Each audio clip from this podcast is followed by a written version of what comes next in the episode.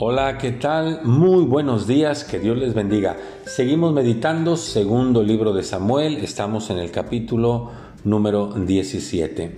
Definitivamente Absalón, hijo de David, se había propuesto derrocar al rey David. Él no había entendido que Dios es soberano. Absalón no había entendido que Dios quería a David como rey. Pero Absalón se había rebelado contra el reinado de su padre y había decidido acabar con él.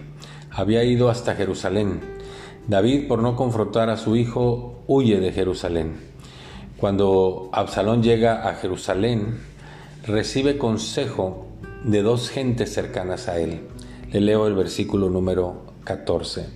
Entonces Absalón y todos los de Israel dijeron, el consejo de Usaí Arquita es mejor que el consejo de Aitofel y cambiaron los planes. Eh, Absalón decidió tomar eh, el consejo de uno y dejar el consejo del otro.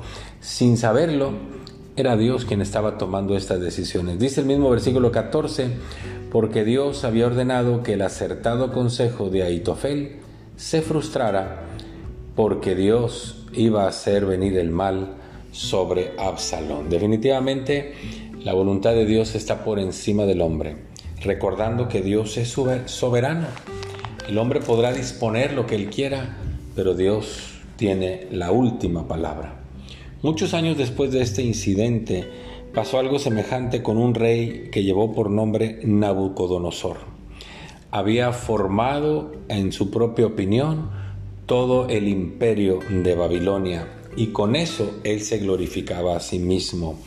Dice Daniel capítulo 4 versículo 29, al cabo de doce meses, paseando en el palacio real de Babilonia, habló el rey y dijo, ¿no es esta la gran Babilonia que yo edifiqué para casa real con la fuerza de mi poder y para gloria de mi majestad?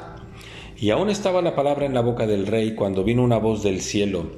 A ti se te dice, rey Nabucodonosor, el reino ha sido quitado de ti y de entre los hombres te arrojarán, y con las bestias del campo será tu habitación, y como a los bueyes te apacentarán, y esto sucederá hasta que reconozcas que el Altísimo tiene el dominio en el reino de los hombres y lo da a quien él quiere. Una clara lección de que Dios es el que establece a las autoridades. Dios es el que hace prosperar o Dios es el que frustra los planes del ser humano.